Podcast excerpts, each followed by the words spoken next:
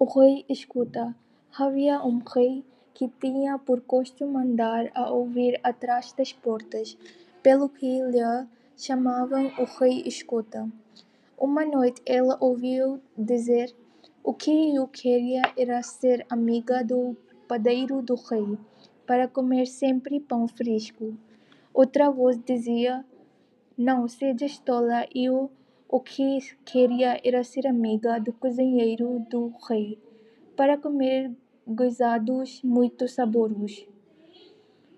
E outra voz diz: Pois o que eu queria era ser amiga do rei escuta. O rei ouviu tudo aquilo e foi-se embora.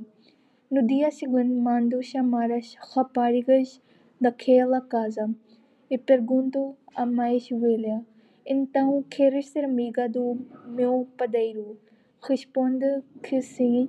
Chamou a segunda e fez a mesma pergunta a respeito do cozinheiro. Ela disse que sim. Chamou por fim a mais nova. Então queres ser minha amiga?